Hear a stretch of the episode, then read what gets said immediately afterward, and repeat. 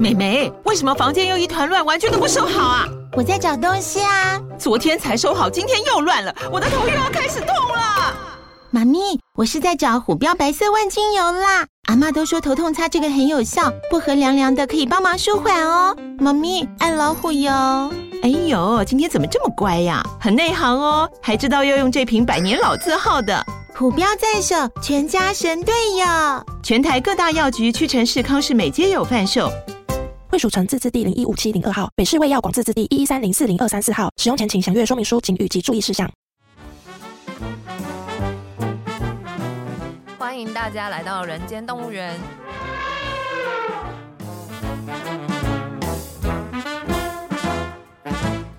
这是厌世姬为了编剧工作外出取材，访谈多年政治与企业幕僚的经验，并交流两个世代斜杠者的生活与想法。Hello，大家好，欢迎收听《人间动物园》，我是厌世姬。大家好，我是边角料。那今天呢，还是要接续上个礼拜非常精彩的访谈哦。我们这次还是请到了徐巧芯议员。Hello，大家好，我是巧芯。那上次也聊了蛮多哈，像包含你的那个求学过程啊，然后从政的这个整整的过程。嗯、那有一个就是我自己觉得蛮好奇的，就是因为你当过马英九总统的发言人嘛，虽然说他那时候已经卸任了，嗯、然后也当了郝龙斌市长，但是他那个时候也是卸任的发言人。嗯所以你是同时间担任两个政治人物的发言人哎？对耶，那个时候我就是马英九卸任元首办公室的发言人，然后刚好郝龙斌他要选这个党主席，然后就有去跟马英九前总统借将，说那可不可以把他借我用一下，然后也问了我的意见，然后我就说哦好啊好啊，所以我就有同时担任两个人的发言人。嗯，那你在做两个人发言人，你会觉得风格上有什么不同？完全不一样。例如马总他就是比较在乎他自己。嗯、他就是很在乎，什么意思？好直接，对啊，好直接。他比较在乎他自己，对啊，他不是都在乎国家吗，就是想要卸任，没有他对他的形象，他觉得他在乎国家，但是就是说他是从他的角度出发看所有的事情，比方说他觉得国家大事重要，那也是他在乎自己的一种方式。懂对，但是呢，郝龙斌比较关心别人。就郝龙斌他会先关心你最近过得怎么样，然后你家有没有发生什么状况，有没有什么我需要帮忙你的地方。他很在乎就是人跟人的互动。因为好，我有替马英九说一句话，嗯，他是认为每个人都应该为国牺牲，嗯嗯嗯嗯，对不对？在国家的框架下没有个人，可能吧，可能吧。那 发言上呢，例如说他对你的文稿啊、发言的内容啊，这两个有一个是随性让你发挥，只要不要踩到地雷。当然，就是马前总统这边会比较严谨啊。哈，比方说呢，他写给你，他们毕竟是做过总统嘛，然后他就是他们已经有一套整个的这个机制，所以我也是会跟他们机制。比方说，他如果打电话给我，希望有个新闻稿，然后他讲讲讲讲讲，他所有讲的东西，我就是都每个点都要写到，然后很快写出来交出去，然后确认之后发，就这个流程，然后很顺畅这样子。那这也是我过去在青年团的时候就是已经有练习过的。那郝龙斌这边就比较不一样，就比较。轻松点，我就可能就是简单的写一写，然后大家看一看，讨论讨论哈，还有讨论的空间哦，然后再一起发出去这样子。对，所以这个风格我觉得就截然不同吧。对，所以对马总统就是像以我国民党来讲，我们就可能很尊敬，要说哦，会请示一下啊，就是有没有机会见个面啊，然后怎么样怎么样。现在还是这样嘛？对对对对对对，可能会打电话给办公室说，那我们希望可以拜访一下马前总统，看看有没有机会啊什么的，也不一定他会见，不一定，有可能见，可能不见，就看他们状况。但是像郝龙斌他就不会，他就像我们大哥一样，反正你知道他一定会，那就说，哎，那不然下礼拜几你有没有空？这样，甚至可以直接打电话。给他说，好市长，什么什么事情，可不可以拜托你见面？你现在是用打电话，你还没说你要写文去给，写文寄过去，等他批下来。所以啊，像好像有的时候哦，比如说他可能看到我在一些议题上面，然后可能就两军交战的时候，哎，他觉得我做的很好，他就直接打过来跟我讲说，哎，你不要怕，你不要担心，我觉得你说的没有错，好，就这样，好，拜拜，那就挂掉。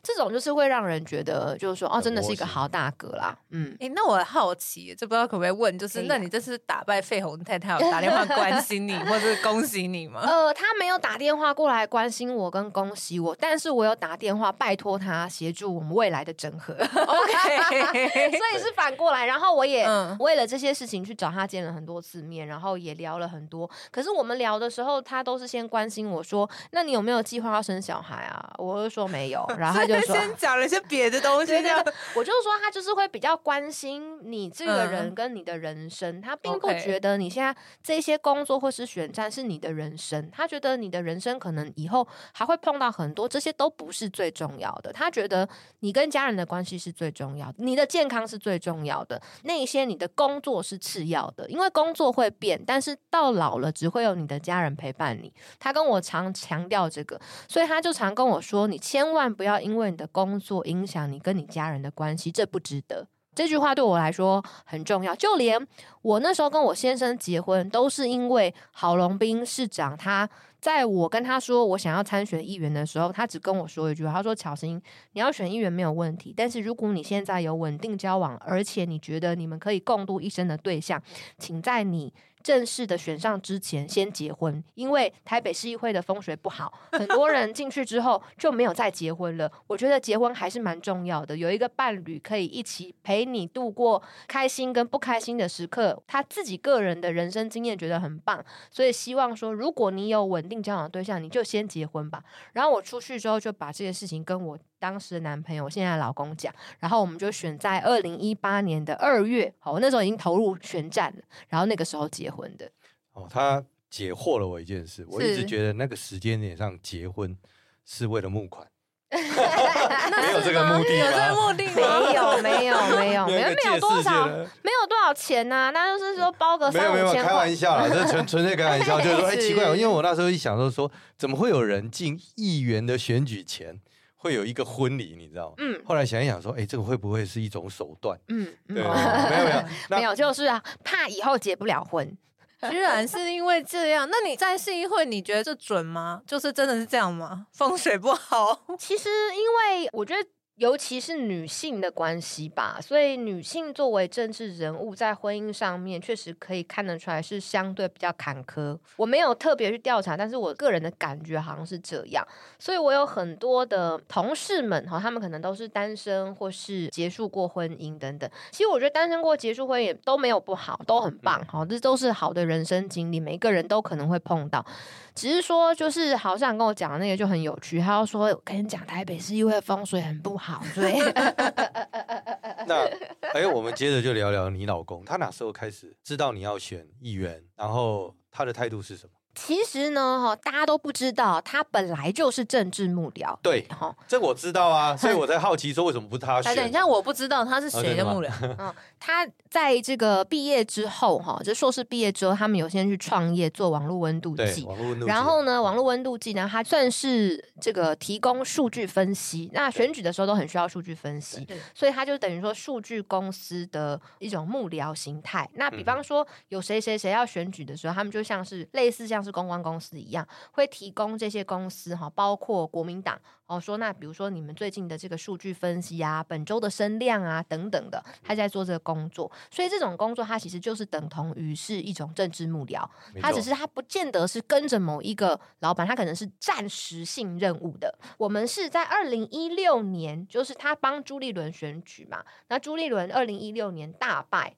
之后才变得比较熟的。我们因为我在国民党工作，我也是朱立伦的发言人，哦、然后他帮朱立伦工作。你是说你跟他变比较熟啊？对，所以那个时候你们还没有交往，没有，没有，没有，没有。原来是这样。然后我们两个就在台湾说，啊，国民党变这么惨，什么输成这样，什么之类的。这个叫做一味取 暖。对对对对，所以是在取暖之间擦出了火花，这样子吗？对对对。然后二零一六年，然后朱立伦输这么惨，他帮朱立伦嘛，那我也帮朱立伦嘛。可是我们帮的部分其实没有重叠，他是数据方面的。然后这个民调分析方面的，那我是做发言人，所以我们都知道我们在同一个 team 里面，可是我们并没有很常有互动。但是在选举结束之后呢，然后就刚好聊到，然后就发觉说，哈，这个、啊、国民党这个怎么办呢？就是自己在那边忧国忧民。他就是想说，数字我不会，我生命需要你。你怎么这么现实，不是现实。我跟你讲，这个都有美化过，怎么可能？好，就喜欢就喜欢嘛，哪有这么忧国忧民才要开始喜欢？没有，他们总是要有一个话题，就是有共同的话题，就是谈政治啦。然后我们又有同样的主张嘛，对，所以就比较好聊。然后后来我们就在一起之后，其实也没有很久，然后就因为郝市长的建议，我们就结婚了。然后一直到现在也差不多要快要七年了。就从认识到现在是七年了，哇哦！那他知道你要选议员，嗯，他自己没有想过选议员，他才不想嘞，他就很低调的人，啊，他就喜欢作为幕后的工作，他就想要做幕后的工作，啊，他就是很低调的人啊。很多人都不知道。他其实提醒我们，其实这种做民调科学的，下次也可以找来。其实有机会可以找你老公来聊聊。对啊，其实我对这个哦，大家都以为选举是很粗鲁的东西，不见得。嗯，还有很多数字分析，而且还有很多科学工具。对，它一定是科学，它不会那么不科学啦。应该这样讲。你们知道蒋万安在辩论会上面，他表现还不错。然后有一段他在讲陈时中说抗中保台的，就是交叉诘问的时候有质问他那一段，然后后来还被很多人剪成精华影片。那段文稿其实就是我先生写的，嗯，啊，他还兼写文稿哦，对对对，因为辩论嘛，是，所以我们当时一起去帮蒋万安从辩论稿，然后申论，然后可能会问的问题，要问对方的问题，然后一系列的，也不只有我们两个，还有很多人哈，就是一整个幕僚团队大家一起做。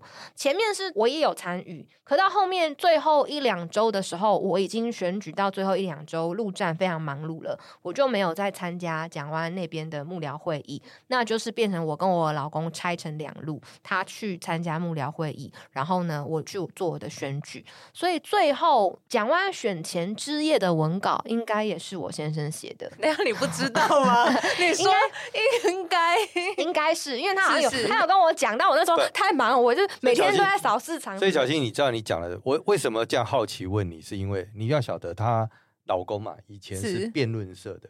所以他一直跟我讲说，他想要在幕后。嗯，我就一直觉得这彼此之间是有一点有趣的冲突，还是他跟你讲聊过天以后，他发现他讲不过你？不是，他其实讲得过我，我才不想跟他讲那么多。为什么会是一个他不想要上台面的？因为他觉得在台面上的人的重点不在于你会不会写文稿，不在于你的想法是什么，不在你会不会讲话，其实他都会。可是，在媒体面前就是抗压性。懂，就是你要不要牺牲你的生活，然后曝光，然后让大家看到你的每一天。那他怎么敢跟你结婚？可是他跟你结婚一样，还是很曝光啊，很曝光。还好啦。那我要每天接受媒体的访问，然后去自我剖析这么多东西，然后跟大家分享为什么他不用啊？啊，他也不管我讲不讲他，但是总之他至少他不用自己面对这么多来自外界压力。他觉得跟我比起来。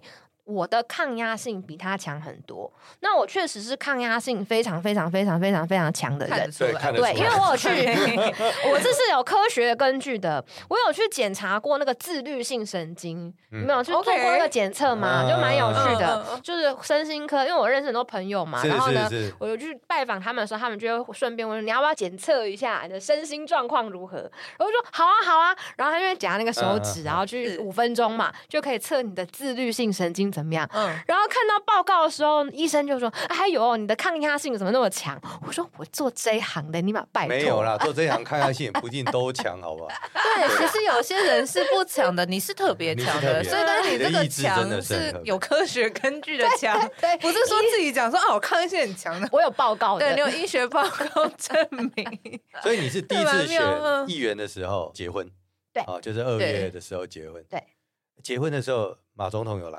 有，对，前总统有来，有那个朱主席有来，郝龙斌有来，他们有没有坐下来吃饭？有，他们都有坐下来吃饭。怎么排位置？我忘了，是不是很失礼？怎么可以？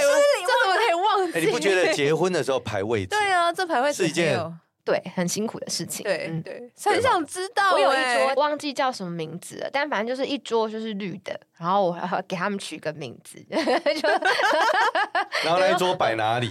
对啊，可能也很中间，就我的朋友嘛，就可能写说什么不是国民党之类。反正我取了一个很有趣的名字，但是我就把就是我绿的朋友也找来，我就觉得这样很好玩，他们也很开心。我才发现说排位置这件事，对，结婚哦，你不要小看政治上的那个就已经很难。这是一个非常好的训练，所以为什么要问你因为每个人结婚的时候都有排位置的问题，一定有，一定都要排位置的问题。那你没有觉得很痛苦？因为你大龙场域就是一堆大人物会来。对啊，嗯，那怎么排？有卸任的，有在任的，有什么的，然后同一桌万一。其实我很好笑啊，因为我这人就是没什么礼貌，你知道吗？所以我就比较主桌，就是比如说马英九这边，然后郝龙斌这边，朱一文这边，好，就反正他们三个这样子嘛。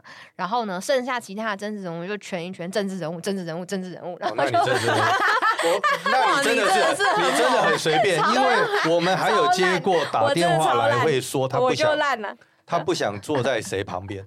对啊，应该会有人不想坐在谁旁边，你就没有人要管他，没有人敢跟我说他不想坐在谁旁边。没有，他的风格就是这样，他们就会觉得说跟他讲，可能还被他骂。不，我就会说，不然你就不要来，太麻烦了吧？你就是这种感觉。就我，因为我其实哦，我跟这些就是真人物，他们很多比我资深好多好多好多。可是我跟他们之间的相处啊，就完全都没有那种，就是真的就是像我们这样子相处。我跟他们讲话也是像我们这样讲话。你跟马总统讲话也是？马总统没有，马总统比较特别。我刚刚说过。我刚刚 前面有讲说，就是大家会说比较毕恭毕敬，对对对。但是基本上还是我跟其他人跟马总统对话，我还是会比较叛逆一点，我还是会比较就是 sometimes 就说自己想说的这样子。但是当然对他跟对其他的政治人物还是会有差，毕竟他是卸任元首，然后旁边有很多维安人员，我也怕被打，没有开玩笑，他们不会打我，跟他们都很熟。只是说像比如说卢秀燕市长好了。或是侯友谊好了，嗯、或是朱立伦好了，就像这一类型的，也算是国民党的这个重要。韩国瑜，韩国瑜这种重要一辈，本来就很亲民吧？对，然后反正大家就是性格就打成一片这样子。然后加上朱立伦啊什么的，郝龙斌什么，我也都是想到什么说什么，然后不会把自己当成是说哦，因为我的年纪比较小，辈分比较轻，所以什么话不敢讲。没有哎、欸，我想到什么，我就还是会跟他们说哎、欸。啊、他们也都很习惯了，所以他们就会觉得他是对你习惯，因为我不太相信整个国民党的文化是这样接受，他应该对你有一些特例吧？嗯，特例是还是毕恭毕敬比较多，特例是自己开创的，对，嗯，因为我觉得从头到尾就是这样，我从头到尾就是这样，所以不喜欢拉倒。你都讲你开创，你可能回头没有人呐。那我就会一直觉得，那你们为就是很多人觉得说，为什么徐小新可以这样，我不行？那你为什么不这么做呢？你试一试看看，试两次看，你又不尝试，然后你一直问说为什么我可以？因为我做啦，因为我踏出那一步啦，就是差别就在这而已啊。我不喜欢抱怨，你知道吗？像我常会听很多国民党以前什么什么什么青年什么什么巴拉巴拉巴拉的，就一直说啊，国民党都不给年轻人机会，怎样怎样什么的。我就说，那你为什么不去试试看参选呢？他说啊，因为会被搓掉。我就说你被搓掉你就选到底啊，你怕他，你就给他选哈。那就说啊，不要啦。后来他们就跟我说这个说那个，那我就我说那退了是你的选择啊，退是你的选择。他一定会告诉你说下一次。对，那你为什么要他跟你说下一次你就下一次呢？你想要这一次就这一次，没有人能够阻挡得了你，只要你真的想的话。所以我觉得，就是很多人觉得说，为什么徐小新可以这样啊，我都不行。你只要踏出那一步，每个人一定都可以。只是我敢踏出那一步，然后我也愿意为了踏出那一步，后续可能会有一些代价。比方说，常有人在背后讲我坏话。我说：“你看他没大没小的啦，然后怎样怎样，反正说我坏话人很多，可以从这里排到那里。但是我觉得党内，当然啦，国民党内这样，国民党内啊，很多人讨厌我啊。但是他会当选就好。对，什么什么什么党内人士，然后说什么徐巧芯今天又这样了，明天又那样了，然后各种什么打小报告的一大堆。可是你想要做自己，你就不能。”甚至你不能觉得那些讲你小话的人他们怎么样，对因为你想要什么，你就必须要有承担与之而来的代价跟后果的能力跟抗压性。如果你不敢承担这个压力，那你就不要做这件事情。对，没有啦，他刚刚有先提，你要先去科学检视。嗯，不是每个人都有这种天赋异禀。对 对对，先去检查一下自己的那个 自律神经。自律神经，你要先做这件事，你不要听完之后冲动了，以为自己可以。我也要，然后马上就被压力压垮。没有那个体质，你就学人家徐巧芯。可以先去身心科检查一下。我想先问一下，就是你选议员的初选过程中有遇到什么阻碍吗？第一次参选？哦，我第一次参选。第一次参选有初选吗？嗯，第一次参选我没有初选哦，但是呢，在第一次参选的时候的问题在于说呢，议员是多席次的选举，对对，对，所以其实主要是党内跟党内的竞争，没错没错，不是党内跟党外的竞争。当然当然，它就是一个池子怎么分配嘛。对，所以党内的竞争其实是更血淋淋的。当然，所以那时候我确实有因为就是我们要不要划分责任区的问题，然后跟现在的这个王宏威委员，哇，我们两个也是就是大吵一架，然后我还在那边哭。我那时候比较年轻，现在的话应该不会再哭了。他应该年纪比你大一点吧？大蛮多一点，大一你讲的一点大一点，你讲的一副好像两个人是姐妹一样，大大一点。但那时候就是，我就觉得说，啊，那时候我也是太冲了。我后来在他选立委的时候，我有针对这件事情跟他道歉，然后也化解了心结，然后我们也一起就是在他选立委的时候，就是帮他奋战。但是在二零一八年的时候，我们的关系不是这样，我知道关系超级不好。对，哦，那因为我是新人，我什么都没有，然后我是一个候选人，其他。人都是议员，对，对，所以我各种待遇都很差。我举例来讲好了，那比如说很多活动都会介绍说议员可以上台讲话，然后呢，议员先到先讲。但是像我们这种候选人，我们就要在最后，那有可能人家也不让你上台讲，嗯、这都很合理的，你就只能在底下拜票。那过去呢，哈，在国民党的优势选区都会划分责任区，责任区它算是一种配票，可是它更重要的其实是让你有一些地方可以去跑。就比方说，尽量不要去跑他的责任。对对，比方说，我是负责这个里的，那这个里有什么的活动，我就去跑这个里，然后这个里的里民就比较会认识我，就有地方可以耕耘。以前国民党是这样子，但到我那一届呢，大家突然就说不要责任区了。哦，就突然大家就所有人都不要，然后为什么？对，为什么？我不排挤你，还是排挤我？就是不想 分任何一区给你，有一点这意思嘛？对，那时候我们就说，那就是用月份配票就好了，这样比较简单，什么什么的。可是我就没有地方去。耕耘嘛，那那时候就会觉得说，哈，你们怎么都这样？就是自己党内的人，然后反正总之呢，那时候就大家就是吵成一团这样子，然后还有上电视，然后我还落泪，什么马英九还什么举着我们两个人的手。现在回头看，我觉得超荒谬，真的。但是当下就是觉得很气愤，觉得很不平，觉得很愤恨，说为什么会这样？哈，想要替自己多争取一点等等的。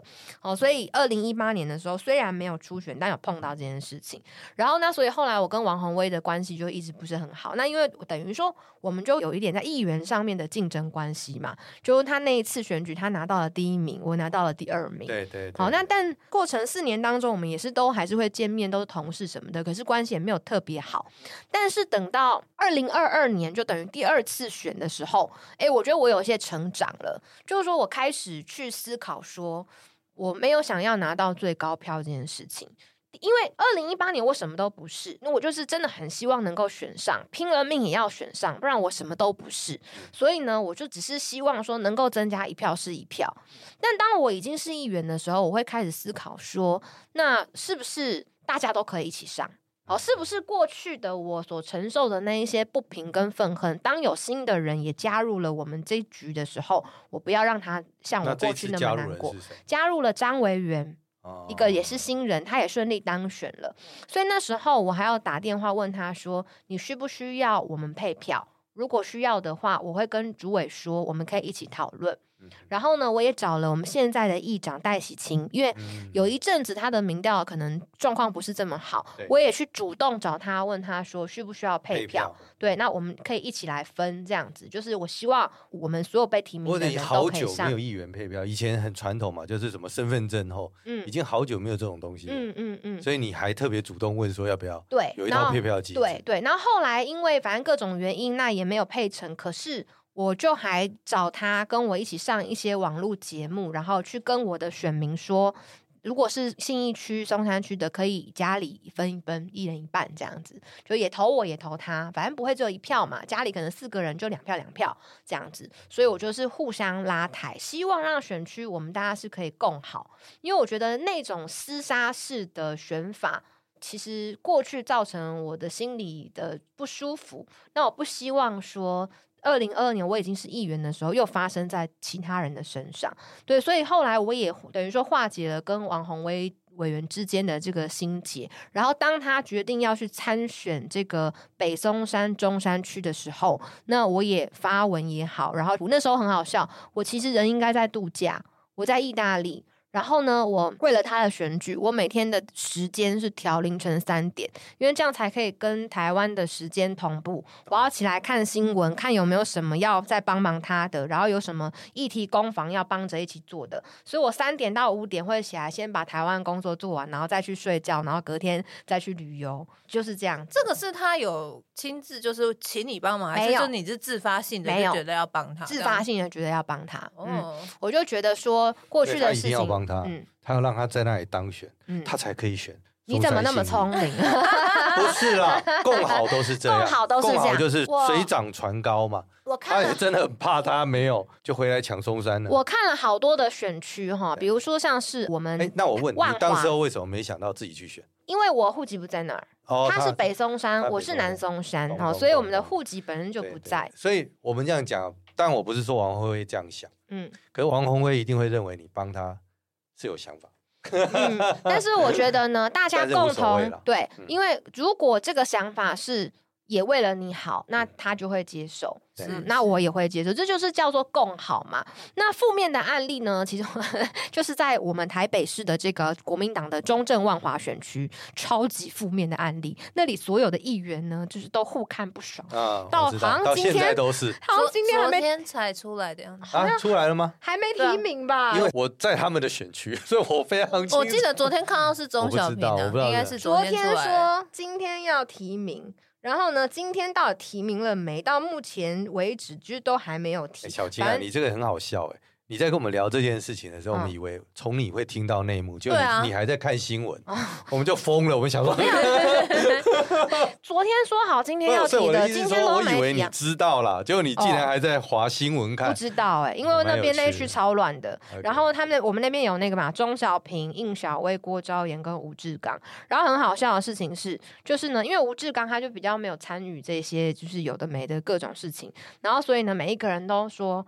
我这边有我跟吴志刚的支持，然后三个人都有吴志刚的支持 但是三个人就是彼此就好像死敌一样，你知道吗？吴志刚可能有在想说那时候。我的那一个故事，不知道是哪一个人放的，哎，有可能哦，是是我不太清楚，但是说不定哦，党内就是这样。什么故事？等一下，我不知道。时间管理大师的故事啊，就是绯闻啊，因为很多人都说那个是是党内的，不晓得啦，反正政治最好玩就这件事。是，所以他们像那一区来讲的话，就是哇，个个都是跟死敌一样。对，我觉得有必要吗？我觉得如果每一个人都可以帮他找到一个好的位置的话，那大家就会变得。必要啊！大家看你跟费宏泰玩，每一个人。哎，别这么说，你看哦，我的选区里面，我们在时序再拉慢一点。你那时候王宏威去，嗯，可是那时候你已经打定主意要选。对啊，那时候你已经有内在已经决定要选立委，至少跟老公已经讲好说，这趟选完议员，我就要挑战立委。是的，是的，对吗？那费宏泰知道吗？一定知道啊，一定知道啊。可是他那时候还没有危机感呢，还是他认为其实应该在。国民党，因为其实他经营非常久，因为他们一定觉得我选不赢啊，没有人会觉得我选得赢。实际上，实际上，嗯，因为我们有党员投票的制度，但是我其实做了很多的努力啦，就比方说像王宏威的选举，那我觉得既然他要选，他要不要选，我没有推荐他去选哦，我，我没有做这件事，但是他去选的时候，我全力支持，我很用力，然后也化解了过去的不愉快，然后再来就是戴喜清议员。我全力支持他当议长。对，我不只选钱，我们刚刚讲嘛，我们一起上节目分票，让他当选，愿意。而且我全力支持他担任议长，没有我的那一票，他的得票。对，我的那一票就是他的，然后我们也不像其他县市什么还有什么钱来钱去的，没有，就是支持就是支持，不用钱的。台北，台北当然。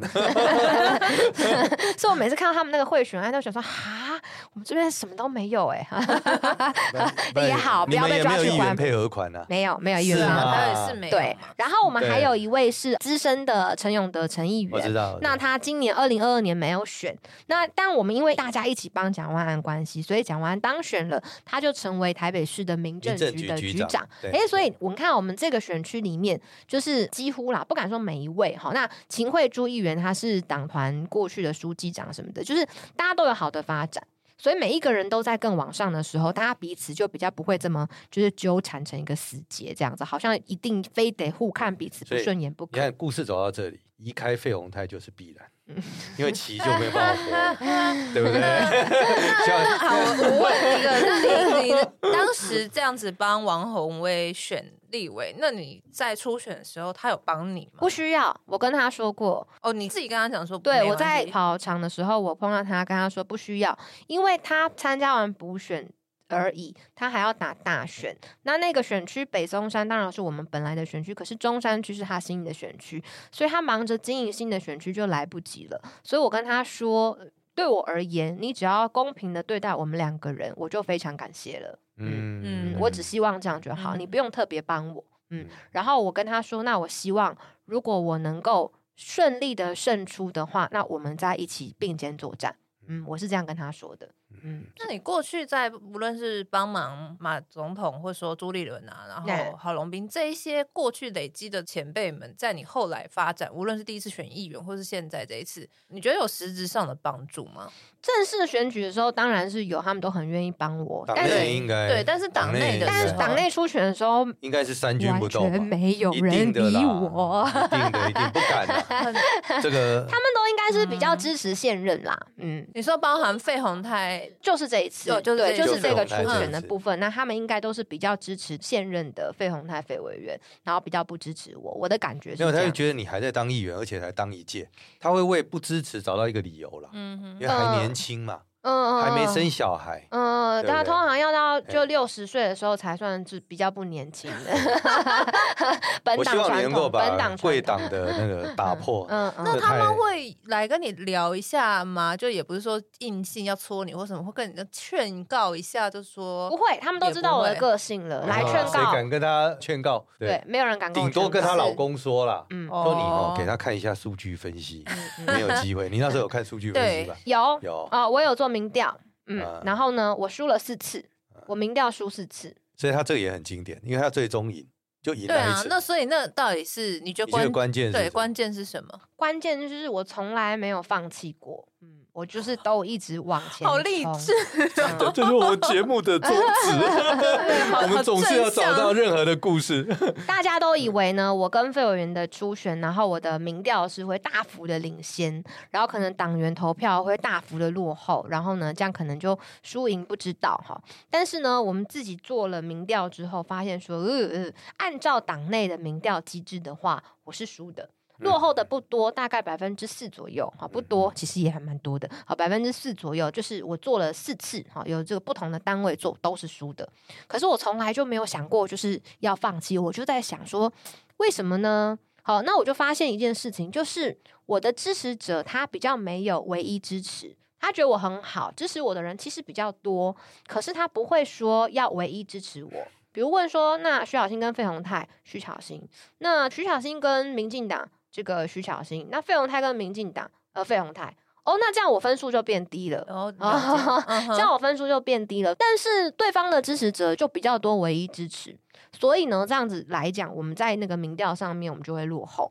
对，所以我就发现这件事情之后，我就开始就是希望，不是只是我们的选区居民觉得说，哦，我很会什么揭弊打摊等等的，而是要真的关注到我的这场选举。所以你们知道我的那个菜市场摔倒事件吗？就是那个我很经 典啊，经典摔倒事件。很多人都觉得那个摔倒对我的整个就是初选过程来说受伤很大。但其实，如果你们看过内部民调的话，会发现那才是翻转的第一天。好，就我从那个时候才开始翻转。那但是跟跌倒一点关系都没有，主要是因为就是我喊出说要辩论，然后呢，但因为对方应该知道领先我，所以他就是有回避嘛，就是一想要冷处理。可是我不希望让选举是冷的，好，所以我去找他。好，那找他的过程当中才意外，大家挤来挤去互推，然后不小心跌倒。哎，我也不怪任何人哦，就是。这种媒体场合大家都看过，互相推挤到一定都不是故意的哈，不是故意的。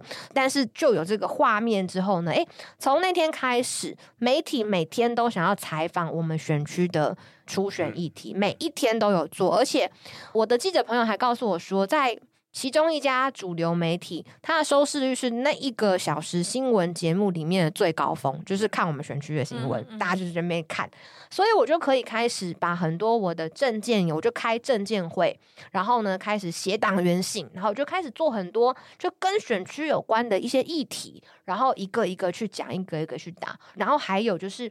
大家都以为说我只有空战没有陆战，但其实像我们有党员投票嘛，大家知道我最后赢一票。一票嗯、那我去拜访了一百多个党员的家，就去爬楼梯，然后到他家，然后跟他约，然后去他家跟他泡茶聊天，然后问他觉得这个对国民党的看法，然后就是拜托他支持我。这个光是我自己本身走就一百家，然后包含我的团队一起走的，其实该走的全部都走偏了。对，所以这种东西就是陆战。好，所以我们其实，在陆战上面不是像大家想象的这么弱，只是我平常时不会去强调这一块。懂。对，所以这个大概就是我们初选的故事。所以从民调也输变成民调赢，党员票也赢，那就是我在看到民调的时候，我觉得我们常常会把民调当成算命。对，不是的，它是当做策略的。对，不是的，就是好像看到民调数据啊，输了输了。民调如果输是要让你去想，那你要怎么赢？他是要让你知道要怎么赢，不然你花那个钱做民调干嘛？笑死人了！你就去算命老师那边算算，你今年会不会上，补个卦就好了，才五百块钱，你干嘛要花二十万去做民调呢？你是要从里面去找到答案，说你到底现在哪边还不够好，要怎么补强？对，然后你就不顾一切继续往前。是，然后呢，要相信选民，我觉得相信选民很重要。很多人不相信选民，看到那个就觉得说啊，大家不喜欢我，他就放弃了。没有，我的字典里面没有放弃，我们就是 我们就是。看到一个抓一个，哈，那个很好笑。我们就在，比方说我们会有四分区嘛，然后做出来，比如说我有一个区的民调就比较差，然后呢，我那个礼拜就下午都待在那一区，没有在干嘛，我就走来走去。碰到人就跟他聊天，没有碰到人就拉住他，跟他说：“哎，你什么几月几号会不会在家？”我跟你讲哦，你会接到一通电话，那通电话他会问你说：“那那个国民党的初选哦，支持谁谁谁啊？你要怎么回答？知道吗？”嗯哼，就是这样子，就也蛮变态的。但是我觉得在 路上去抓每一个人，跟他拜托。嗯，那你的那个党员名单，就你说你实地去探访他们吗？那个东西是你们党的共享资料，还是说你拿那个名单取得也是有一些那个没没有，那个名单就是党会给我们的，就是对不上，所以你对啊，因为我想说一定会有人 搬走了嘛，或是他是房 东之类，你去根本就不在嘛，对，所以就会有其他有一些愿意帮助我们的人，然后他比较了解这个选区，他就知道说有哪一些是比较 active 的，所以他就会给我们就是比较小额的名单，就比方说我们正式的党员有一万人。可是可能比较 active 的大概就是四千到五千人这样子，所以我们就会得到那个比较小份的那个名单，之后再透过那个名单去逐一拜访，这样我们的那个击中率就会比较高。那是谁给你的？是就是你的庄脚吗？还是算吧，就是支持我的人，然后就是一些可能他们平常有参参加党务的人哦、呃，因为。地方的那种党务跟我们平常在做明代还是不太一样的。那有在参与地方党务的人呢，他可能很支持我，他就提供给我。其中一份很好笑，还在路边碰到的，就是呢，我在我们的那个市党部还是哪里的路边，然后在买咖啡的时候，他就说：“哎、欸，是徐小新哎。”然后我就说：“说 hello，跟他打招呼。”他说：“哎、欸，我跟你讲，我有份名单要给你。”我想说这是什么样一个周星驰的电影？对啊，遇到你是百年难得一见的练武奇才吗？偷偷塞给你一个，我一开始还不太相信，后来他就真的拿一个 USB 给我，因为我进步了。我本来以为是一本呢，我当时以为是一本，不是不是不是，他给你个 USB，然后而且这我到现在都不知道他是谁，我到现在都不知道他是谁。我们节目协助他协寻一下，当年给任务。然后后来我们打开之后，哦，超详细的，就是会有一些好心人吧，就谢谢支持我的人，他们都对我很好啦，他就会想尽一切办法想要帮助我。嗯，这个故事好有意思哦，就真的就是这样。对，但还好我真的不知道他是谁，不然我担心会害他违法，因为这不见得是一个很合法的行为。但是反正我就是很感谢支持我的人，然后就愿意为我付出这么多啦，然后何德何能？他就让我想到一句话，是我不知道为什么，我一听我就脑袋里一直出这句话，就是没有伞的孩子。就只能往前跑。哦哦，对下雨的时候，好感人哦。哎，但是他真的不打伞的人呢。你讲到这个，我也从来不打伞。呃，我的助理都知道，不要给我雨。其实不管听众的政治立场是什么，你要好好理解所有的政治的整个过程。嗯，对，意志，你看小金讲的他的意志，嗯，哦，那他的相信，然后费鸿泰，其实费鸿泰是很难推倒的。嗯，还有团队。嗯，我把我的团队当成是家人，好，这一点。现在有多少？你团队有多少？呃，我们团队大概六七个。所以你现在就是原来议员的团队出来打立委。嗯嗯嗯。然后这些人是扩编吗？没有，这些人是二零一八年选举的时候就都跟着我的了。哦。啊，然后呢，我们办公室几乎只进不出，哦，基本上只进不出。有六七个人。对，只进不出哦。然后呢，像很多人都知道说，比如说立委或议员的办公室流动率很高嘛，高对不对？对没有，我们这里不流动的。我们春酒的奖金就总奖金有十几万，哇哦，嗯，就大家抽，然后有十几万。然后我们的就是每一次选举的奖金，然后或者是说要告诉人家。做司议员不错还是这样？没有，还是就你有办公室有这样的？只有我办公室有，他们其他一般没有。其实就是看你资源要怎么分配跟运用。对，对，那对我来说，我所有的就是他们给我的，所以我都会把我的给他们。嗯，嗯，然后甚至像很多人讲说，那议员这个助理没有加班费的这个问题，那当然我们也一直在争取。可像我的做法是，比方说像帮我开车的司机，好，然后我的助理。那像比如说，我看他今天工时假如超过的话，我就会直接从包包里面拿两千块给他，就直接就是现金给他，就是我自己的钱分给他，因为谢谢他帮忙。哦、对，所以我们的助理呢，在办公室来讲，最低薪资是四万。你这样弦外之意是讲说你没有那所谓的公积？没有，不可能，不可能有公不可能有公积金。我带他们去上海、泰国、冲绳。哎，我才做一届议员而已，我已经带他们去过三个地方了。对啊，就是说，我觉得助理对我来说是家人。对，然后呢，他可能比我先生照顾我的时间还要多，非常多。所以这六七个人是一部分在市议会，一部分在地方服务处这样子吗？还是说你是分开算的？嗯，我们有两个人是主要跑地方，然后一个是支援，然后两个是法案，一个是秘书。哦，所以你的整个 team 就是这么多人。对对对对。好奇问，假如你顺利成为立委，嗯，他们谁会来接你的班？你有规划这件事吗？嗯，还是你不参与？我心里也会有一些想法，可是呢，那个还是要看个人的意愿。就像我说的，你要站在台前的时候，最重要的是你愿不愿意抵抗那一些压力，那些压力。你是不是能够承受？然后你愿意承受？那这个东西不是我去塞朗人家说啊，这个当议员很好啦，那个这个什么的，然后叫人家去当了之后，如果他不快乐，那我觉得这个也不是真正对家人的态度。所以好的不好的，我都会跟他说，那让他自己选择。但他如果要的话，我就会全力的帮他，而不会说那种什么说说好，我会帮你啊，就不管是资源或是这种组织，我能帮会全力帮。嗯，诶，那你怎么？决定要在这一届就去选挑战立委，因为没有人做过这件事啊。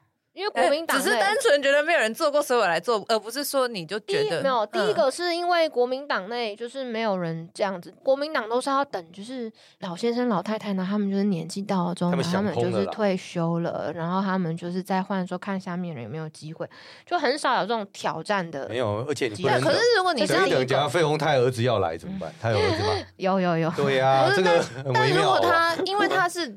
连任嘛，就是说他是现任，那应该会觉得，如果你想挑战他。肯定是你有觉得你做的会比较好嘛？对啊，对吧？嗯，因为我觉得是这样子，现在的整个公共事务的参与的氛围跟方向，它跟传统的已经不一样了。包括跟选民的接触，像我们今天是 podcast，然后可能有的是直播，有的社群网站，它有很多不同的平台，跟很多不同的人去接触，这个才是现在实际上面我们在接触民众或是传达我们的理念跟想法的渠道。但是比较资深的人物，他们不是不好。他们也有他们的专业，我也要跟他们多学习。可在现在的选民的形态上面，其实已经发生很大的变化。那我觉得我有在这个状态里面，但是比较资深的人，他们可能没有。而这是一个我觉得我可以做的比他们更好的一个原因。所以我也提出了，像我那时候我在竞选过程当中，我就说，我觉得我们来办辩论。后来他不愿意，那我们就我自己办证件发表会。所以我的立委的十大证件是在我初选的时候就已经提出来了，而且是一个很正式的场合，然后十个证件一一的描述。对，所以我没有人家会问说啊，那你要选立委，那你的证件是什么的问题？我的十个证件在我初选的时候就已经拟定了，非常清楚，都在那边。那第一个是这样，第二个是我刚刚讲到我的团队嘛，我希望让我的团队他们可以成家立业的时候是无后顾之忧的。但是我觉得呢，议员的公费助理的薪资无法让这些年轻人他在过五年或十年的时候成家立业，所以我必须要走得更快一点，然后为了整个团队，为了大家。对，因为你知道，议员的公费助理费是二十四万一个月，那立委大概是四十八万，然后是两倍。对，所以对于我现在的助理而言，如果我做老板的人停滞不前，他们也停滞不前，我没有办法给更多，我已经把我的全部都给了，所以我必须要往上挑战，我必须要更努力，我才可以带给我的团队更大的发展空间，跟他们的挑战的空间。这个不是只有国民党的年轻人。嗯，很多年轻人都应该听这一段。嗯，尤其是你现在在当议员，或者是、嗯、对。我这次甚至像我的一些宣传舞，是我的整个 team 是一起拍宣传照的。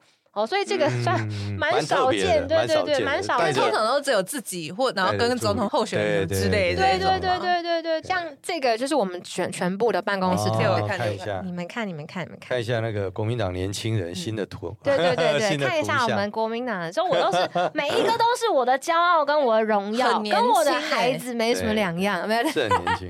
你知道吗？我。跟他们之间的关系是，我只要这样一比，他们就知道我要什么。就是我，比如说我这样，老公还不知道，他就会知道。比如说茶酒。换，了解了解。哎，这样是不是被发现？偷换，偷偷把酒换成茶，茶酒换，这样他们就会知道。就我只要比手势，他们就知道我现在要什么，我需要什么。然后呢，比如说我的咖啡，然后我的所，反正我的日常所有的一切，其实他们都比我还要清楚。我甚至我像像一个机器人，我每天就是看着我的行事历啊，八点、九点、十点、十一点去哪里去哪里。但他们都知道我每天要去哪里，对，所以其实如果没有他们的话，我会觉得我的生活跟我的工作就索然无味。可是就是因为有他们的存在，我觉得更有动力。所以为什么那时候初选我可以拼成这样子？我们可以一起拼成这样子，那就是一种你知道吗？团队精神就是这样。嗯，你也不只有为你自己啦，嗯，不，希望说只为自己的时候，你会觉得说。也不会怎么样，就那继续这样也不怎么样，我也过得很好啊。可是当你看着你的团队的时候，你就会觉得说不行，因为大家要一起更好的话，那我必须得更努力，我要扛住，因为我是他们的老板。那当他们感受到你的这一个热情，跟你在意他们的时候，他们会比你更拼，他，拼他们会比你更拼。所以，我们整个团队是看我哭，看我笑，然后我心情不好的时候陪我喝酒，陪我唱歌，他们永远都在。对，所以我的团队是我觉得我最光荣的一件事情，倒不是我什么上政论节目打摊接币什么都不是，不是，是这一群从二零一八我第一次参选就跟着我的人，我觉得他们是我人生当中最大的荣耀，能够有他们是我很幸福很幸福的一件事。那那你怎么找到他们的？这很多是因缘际会，比方说我有一个这个同事啊，那时候在应征实习生。然后我在应征实习生的时候，他就有来报名。然后他是原住民。然后呢，他大学的时候确诊了红斑性狼疮，然后非常非常的严重，住院住了好久。然后呢，他就是讲了他的故事之后，我们就觉得这个小孩很棒。然后呢，我们就让他跟我们一起打这个选战。他从实习生开始做起。然后有一次，那时候二零一八年，因为有在做那个同性婚姻的那个公投嘛，对，对不对？什么专访那个公投嘛。然后呢，就我在市场拜票的时候，他人也在旁边，就。有一个阿姨，她就过来讲说：“哎、你是不是支持这个同性婚姻啊？什么什么之类的，不行啊，这样怎样怎样，就跟我讲这些。”然后我就跟她说：“阿姨，我跟你说，因为我有很多的。”好同事、好朋友，其实他们也是同志。那我觉得他们应该可以跟我们一样拥有他们的婚姻。那如果你真的觉得没有办法接受我的想法的话，那有其他的候选人，他的想法跟你是一样的，嗯、你可以去支持他，没有关系，我不介意。哦，我就这样跟他讲，我不是因为我同事在旁边我才讲的，但我就是这样跟他讲。每一个选民来，如果跟我讲到同样的话，我都是同样的回应。那你知道，在那个氛围、那个时候，其实社会上面氛围有一点点激烈。然后我的这个助理他就非常非常的感动，他最近。八月的时候才刚过二十七岁的生日，我们在唱歌的时候还谈到这件事情，对啊，然后我们就是还这样抱头痛哭这样。他那时候就觉得说，我是真的愿意为了他们，然后即便是选民，我也勇敢的跟他说我们的立场是什么，没有躲避，嗯，对。所以我们办公室有女同志，有男同志。然后有异性恋都有，反正很多元，很不像以前大家想象的国民党，对不对？对，嗯、看起来是不是都不到三十岁？我们办公室平均年龄是二十九岁，哦，我是最老的那一个，但是你也很年轻，啊嗯。所以他们大部分都是应征进来的吗？还是说有些是朋友的朋友？哦，我办公室主任是我的学弟，正大政治系的学弟，哦，然后也是我中伦国中高中的学弟。哦，那那是很久，就这样蛮有渊源的。不见得是可能知道了有这个渊源。哦是工作之后才认识他的，但才知道说我们的渊源那么深。然后呢，就当时刚好有一个空，然后呢，二零一八年，那我刚好在打选战，我请他来帮忙，就一路过来。然后他就一直问我一个问题，就是这几年来，他就问我说，为什么我当时这么赶？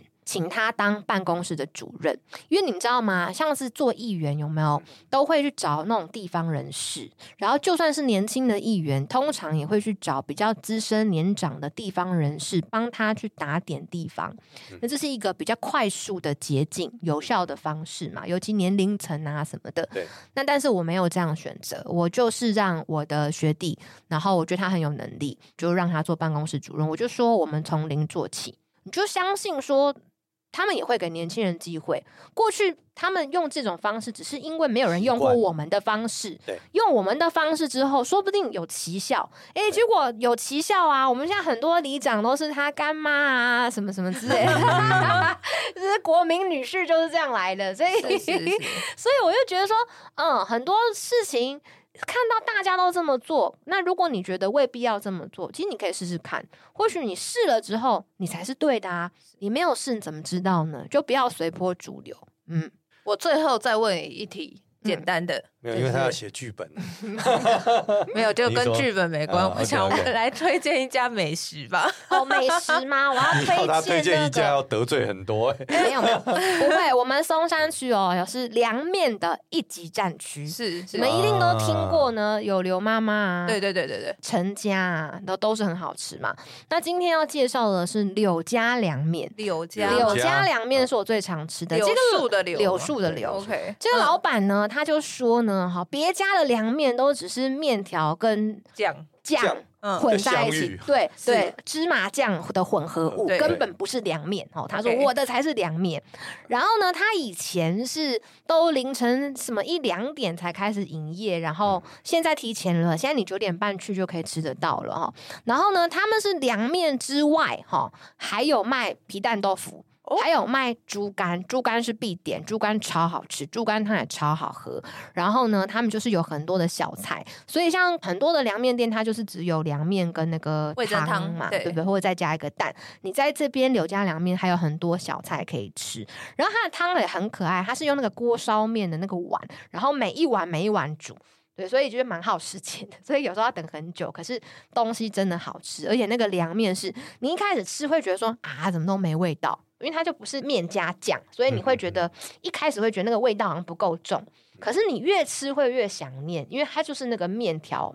就是那个凉面的面条的味道，所以呢，你一次两次之后，你吃惯了柳家凉面，你就会觉得其他的凉面就是老板说的那样，是不是就是面加酱呢？好，这种感觉，柳家凉面推荐给大家。好，谢谢柳家凉面，我们下次去吃看看。